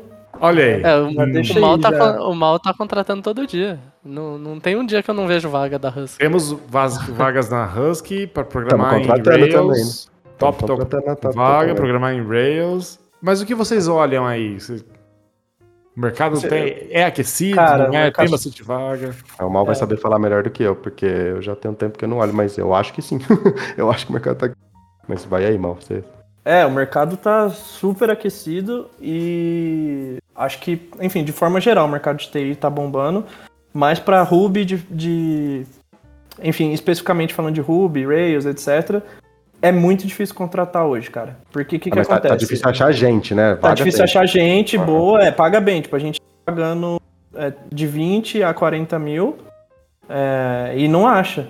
Porque as pessoas vão fazer os testes lá. Acha, sempre tem pessoas, mas aí você pede um teste técnico, a pessoa não consegue entregar uma qualidade mínima ali. Mas Então, aí, Mal, é o problema que você não acha, talvez, um bom cara que entende de Ruby ou um bom engenheiro no geral? Um bom programador, de forma geral. Aí esse Não. é- acho que esse é o calcanhar de Aquiles da comunidade é, Ruby, né? Porque você faz um. Nada contra, mas você faz um bootcamp ali de três, seis meses. Você vai conseguir subir uma aplicaçãozinha, enfim, criar uma API lá com os seus endpoints. Mas na hora que o negócio aperta um pouquinho mais. E assim, eu tô falando de coisa básica, sei lá, você precisa escrever uma regra de negócio mais complexa. Como que você vai fazer isso? Você vai jogar tudo no, no seu Active Record ou você vai ter uma outra estratégia. Você precisa, enfim, processar muitas coisas em assíncrono. Como que você vai lidar com isso? Aí a galera já começa a pipocar, sabe? Então você vê que em outros ecossistemas, né, enfim, é, acaba sendo mais comum as pessoas terem já essa experiência por ter trabalhado em projetos maiores e por não serem profissionais muitas vezes estão entrando na área, né? Então o que a gente tem tentado fazer é contratar bons engenheiros de outras, in- independente da tecnologia, mas que consigam, é, que conheçam e gostem de Ruby on Rails e consigam fazer ali o básico, sabe? Então é, É, é uma situação complexa. É, é interessante, assim, eu, eu, eu sou do time de recruiter da Top, né? Então eu faço entrevistas e, é, apesar de eu não, eu não vou atrás das pessoas, mas eu tô, pego os candidatos, então eu faço os testes e tal. E, e, assim, eu gosto muito do que o Mal falou, eu, eu concordo bastante com ele. A gente também procura bons engenheiros. É claro que o Ruby é, sim, o minimamente do Ruby é essencial, mas a gente tem um, um, um cara aí que até amigo nosso que entrou agora na TopTal que vende, vende PHP, né, Cadu? E, e, e não, não era desenvolvedor, bom programador. Inclusive, num- numa das etapas do processo seletivo, a gente tem algum, algumas, alguns exercícios, alguma coisa de SQL puro. E assim, me pergunta, eu escrevo SQL puro no meu dia a dia? Isso é muito difícil, mas é porque a gente está procurando o cara que não é simplesmente, vou, vou, vou parafrasear o Cadu aí, lá no começo do, do podcast, que é montador de Lego, entendeu? Eu não quero que a Uhum. pessoa precise de uma ferramenta para qualquer coisa. Os dois, assim, os exercícios que a gente tem lá, ali, os códigos que a gente faz durante o, o processo, são códigos de pensar, é totalmente para ver como é que a pessoa está pensando em resolução de problema. O Ruby tá ali como uma, uma ferramenta só, é só um canal. É bem o cara não lembrar como é que o cara, ah, pô, faz tempo que eu não faço isso. Nossa, isso é zero impeditivo pra gente. Mas é, tá, tá difícil, tá difícil achar, tá difícil achar mesmo, assim. E tem lugar pagando muito bem, como o Mal falou, tem, eu acho que falta gente mesmo. É, na prática, você quer contratar alguém que consegue resolver o seu problema, né? Então, é, por exemplo, a, pessoa, a última pessoa que entrou no nosso time, ele tinha trabalhado com Ruby em 2014 e ele era estagiário. Então, assim, é, foi a primeira experiência do cara com, com Ruby on Rails. Depois disso, ele trabalhou sete anos com PHP, mas o cara é bom. Então, acho que esse é o ponto, assim, tipo, é, você tem que conseguir tocar na banda, pelo menos, e você tem que ter a base bem fundamentada ali, sabe? Porque, Entendi. sei lá, se o cara já trabalhou com outras tecnologias, que ele teve que fazer um monte de boilerplate lá tal, ele vai saber o valor conseguir lá, sei lá, usar uma tecnologia ali do, do framework que ajuda ele a evitar esse. Mas se a pessoa também nunca passou por nada e, e começou direto ali no Rails, eu vejo um pouco disso, sabe? As pessoas fazem ali o, o básico do framework e não conseguem ir um pouquinho além.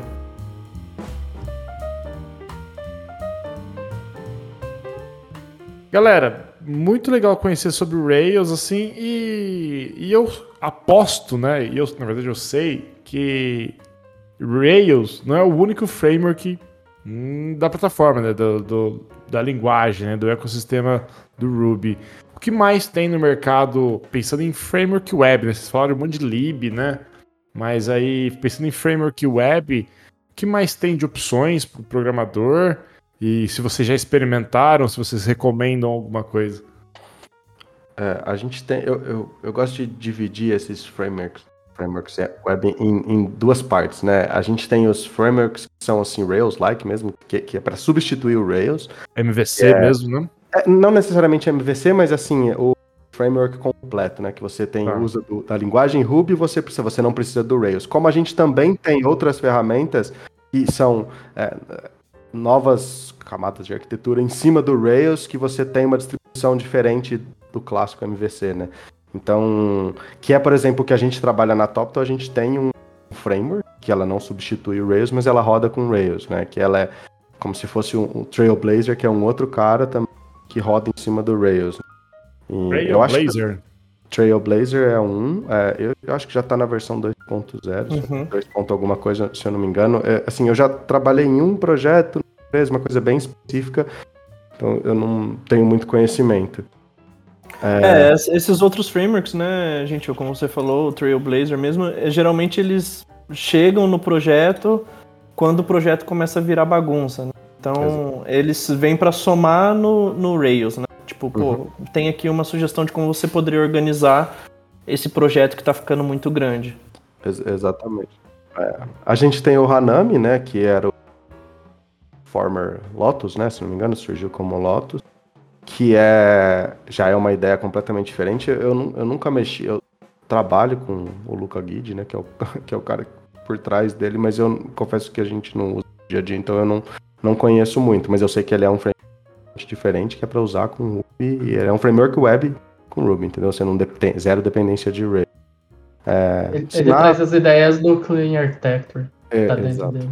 É. Isso, exatamente. Acho que assim, hoje em termos de framework, se você para aplicações que, enfim, vão crescer muito, mas querem seguir o modelo de monolito ali, respeitando as ideias do Clean Architecture, eu vejo que o Hanami, tipo, é, é, eu nunca sei se é Hanami ou mas tipo, ele é tá... japonês, deve ser Hanami. É, ele está assim, tipo, anos luz na frente é, do Rails, né? Em termos de estrutura, de, tipo, de você conseguir comportar uma aplicação que vai crescer muito. Mas ainda não é muito utilizado no mercado, como você falou, né? Por, porque acho que o problema principal ali é que você tem que tomar uma decisão logo de cara pelo framework, né? E é uma decisão sem volta, né? Diferente dessas e é, outras é, ferramentas. E às vezes é uma complexidade que você ainda não precisa também. Exato. E é geralmente é uma complexidade que você precisa.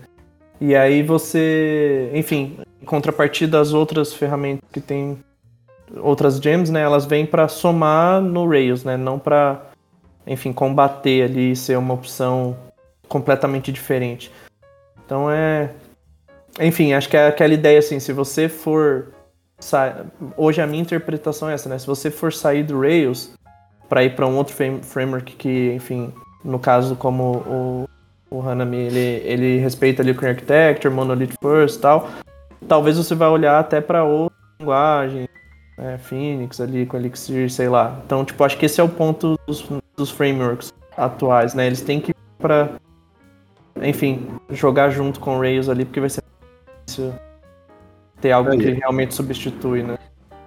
É, e eu, sinceramente, assim, eu, eu nunca vi alguma vaga, alguma empresa que só tá trabalhando com alguma outra coisa, entendeu? Assim, eventualmente você vai cair numa aplicação se você tá numa empresa que acho que é o que eu acho, pelo menos. Basicamente, então, não... aprender Rails é, é o garantido, né? Ele é o mais popular, ele é o pioneiro, digamos assim, desse Sim, eu acho que moderno. Eu acho que até pelo fato dele ser bem grande e assim ter desvantagens, né? Ter coisa é, é, é legal você aprender para você ver o que você não gosta, né? Então, Isso. Eu acho e tem um legado também, né? Exato, a, a exato. web não vai ser desconstruída e pra... tem tudo um legado para trás também. é, acho que, acho que sempre é válido estudar outras tecnologias e no caso o Hanami aí, por exemplo, se você estuda ele, mesmo que seja é, com aplicações ali com viés de estudo mesmo, sem ter nada em produção e tal, quando você cair numa aplicação Rails, é, vai ficar muito nítido tipo, puta, isso aqui tá cheirando estranho, sabe? Será que eu deveria meter esse monte de callback aqui no meu modelo? Ou.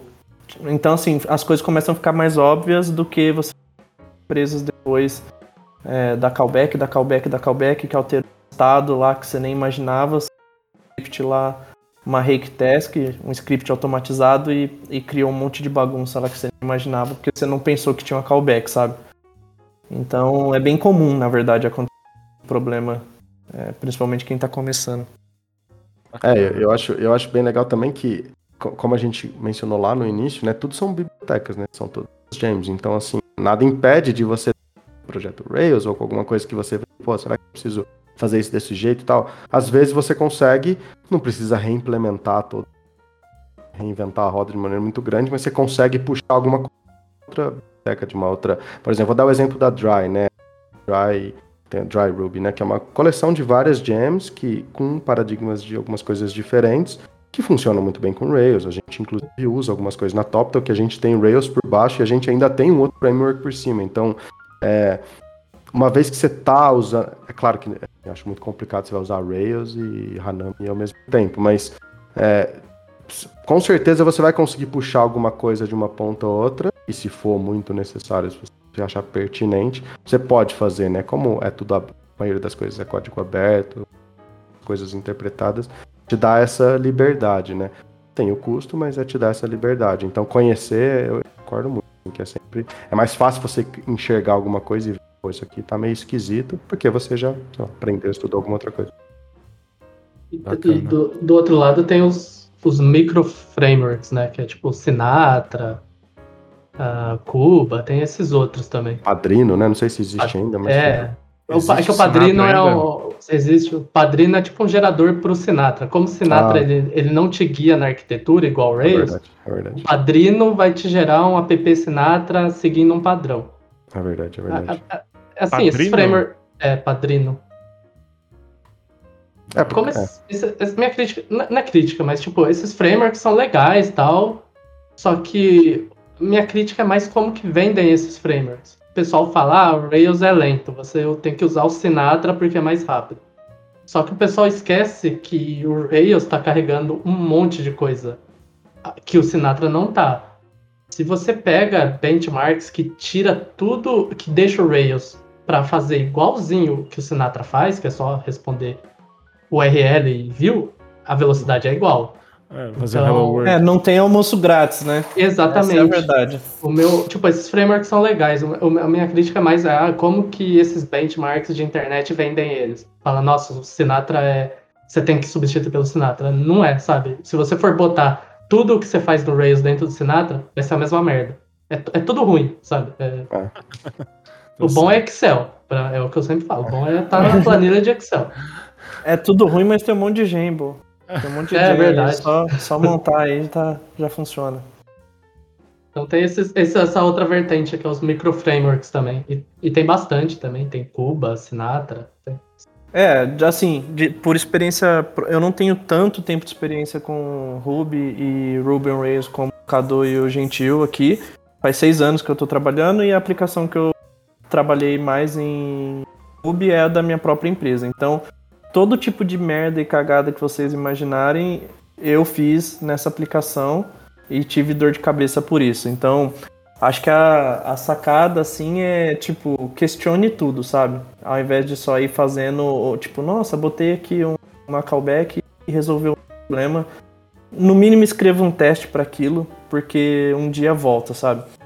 Então, enfim, acho que hoje ainda não tem uma orientação muito forte da, da comunidade, por exemplo, para o uso de namespaces, para o uso de, enfim, conceitos base de engenharia de software que tem em outras linguagens, né? Tu sai criando seus models lá tudo no Qt, seus controllers tal, e aí daqui a pouco 100, 200 models, o equivalente em controllers, os models lá com regra de negócio e um monte de callback, conexão com o banco, aí tipo, você começa a ter problemas se você não tem uma boa cobertura de testes. Né? Você vai o framework te dá de facilidade. Também escreva os testes que é fácil fazer no framework, porque se você for mudar algo depois, segurança para para refatorar, etc. essa foi assim para mim, porque no começo a gente só saía codando para validar o negócio, não escrevia teste, não fazia nada, porque a gente nem sabia se o negócio ia dar certo, né? E aí depois quando a gente falou, pô, temos uma oportunidade aqui, vamos fazer da forma que a gente acredita, tipo, foi bem, bem dolorido. É, eu acho que, voltando na, na, na crítica, né, dos desenvolvedores Ruby, montadores de Lego, né, eu acho que a gente tem que ter em mente, pelo menos como desenvolvedor, né, quem trabalha aqui, que assim, Ruby é, de novo, é, é o caminho ali, é a ferramenta, é, eu acho que a gente tem que conhecer de outros padrões de projeto. É muito fácil, é, é, assim, é um pouco da desvantagem de ser muito fácil, precisar escrever código e Rails dá toda essa facilidade. Então, é, eu acho que é muito importante. Eu vou aproveitar para recomendar um outro livro que é Confident Ruby do Avdi Green. Não sei se custa 700 reais também, eu não tenho certeza, mas é, também é, também é, um, é um, um, livro sobre alguns padrões de projeto. O Avdi Green é um cara que escreve Ruby faz muito é 77 tempo. reais esse. Não, esse tá mais fácil, tá mais barato. E, de novo, ele usa o Ruby como base do livro, mas é é, é, é, é, patterns mesmo que a gente tem que, que gente, e aí a gente começa a olhar e eu acho que esse, esse tipo de conhecimento esse, que eu acho que é importante, entendeu? Porque é quando a gente fala, eu acho muito complicado a gente, quero fugir muito do assunto Ruby, mas a gente fala assim, pô, ah, vou estudar Ruby, vou estudar Rails. Aprender a linguagem é muito bom, é ótimo, importante, você vai trabalhar com isso, mas é, tem que ter conhecimento que aquilo é só uma parcela muito pequena. A gente estava falando de contratação mal falou, a gente precisa de bons desenvolvedores. O bom desenvolvedor não é o cara que sabe todos os métodos de array para Ruby. Não, não, talvez não precise, mas o cara tem que saber resolver que às vezes esse problema é melhor hash ou sei lá, é, sorte de um jeito, entendeu? Eu acho que isso é muito mais valioso. É, é muito legal o trabalho. E eu acho que usar Ruby para aprender essas coisas é um caminho legal, entendeu? Porque a linguagem é agradável, então eu acho, mas não é aprender a linguagem, eu quero saber todo, quero saber todos os genes que compõem Rails. Eu, assim, pelo menos eu não acho que esse é o caminho. Não precisa. Eu não sei trabalhar com Action Cable, coisa porque eu não uso. A não ser que você for ser core committer do framework, tô... isso é exatamente. é relevante, né? Exatamente, exatamente. Mas de, de novo, os caras que são core committers lá, eles também vai ver o, o próprio Tenderlove, né, que o é o Patterson, ele é ele comita no Ruby também, então assim, sabe de C, ele, ele fez bastante melhoria no, na parte de GC, né, de Garbage Collector, então não é porque o cara é só que ele é core committer, você fala, ah, ele só sabe Ruby, ele só sabe, ele sabe todas as coisas. Não, é que, é que ele sabe muita coisa de então, assim, se eu posso dar uma dica, é, pô, é legal aprender uma linguagem framework, isso é muito valioso, é, mas tem que ter em mente que isso é só um pedaço.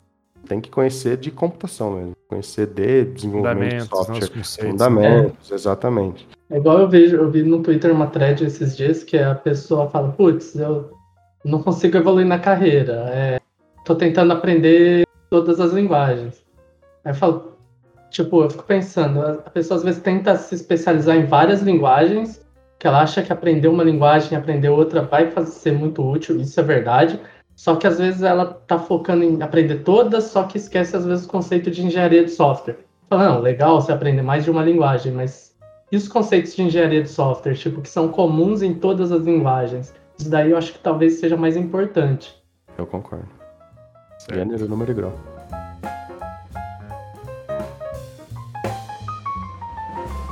Pessoal, é, foi excelente o papo. Eu gostaria de agradecer aí ao Maurício, Gentil, pelo tempo. É, se vocês quiserem deixar o último recado aí, vagas, é, fiquem à vontade. E obrigado mesmo, hein? Valeu, pessoal. Valeu, valeu. Cara, minha dica é estudem. Leiam bastante conteúdo na internet, cara. Assim, quem gosta, numa uma, uma área muito ampla e só entra. O próprio blog da TopTal, né? Tem muito conteúdo tem técnico lá. Blog da TopTal, da, do Shopify, também tem muita coisa boa. Acho que é exatamente o que o Gentil falou, assim. Muita oportunidade, oportunidade para trabalhar para startup gringa, oportunidade em startups brasileiras também. Acho que essa é uma outra vantagem que a gente acabou não comentando, né? A grande maioria dos projetos que utilizam é, Ruby ou Ruby on Rails de forma geral vão ser de empresas é, de startups. Dificilmente você vai ver um Itaú, Bradesco utilizando o Ruby on Rails. Pode ter lá para uma app interna tal, porque algum doido lá resolveu subir com Ruby on Rails, mas não é o padrão. Já nas startups é muito comum você ver projetos sendo iniciados com Rails pela velocidade que você tem para prototipar as coisas, lançar, enfim, todos aqueles conceitos base ali do Lean Startup, né? Você consegue pôr um produto no ar, validar com os usuários e tal. Então, é, o próprio ambiente de trabalho acaba sendo diferente, as oportunidades, né? Então, acho que é isso. Tem oportunidade boa para trabalhar para fora, para trabalhar no Brasil.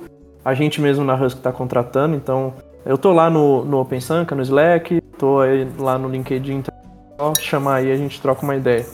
E é isso. Acho que Manda é Manda o né? link das vagas, pessoal, da Top. Tá, vou, vou mandar aqui. A gente coloca aqui. Eu mando, eu mando sim. Valeu. Falou. Valeu.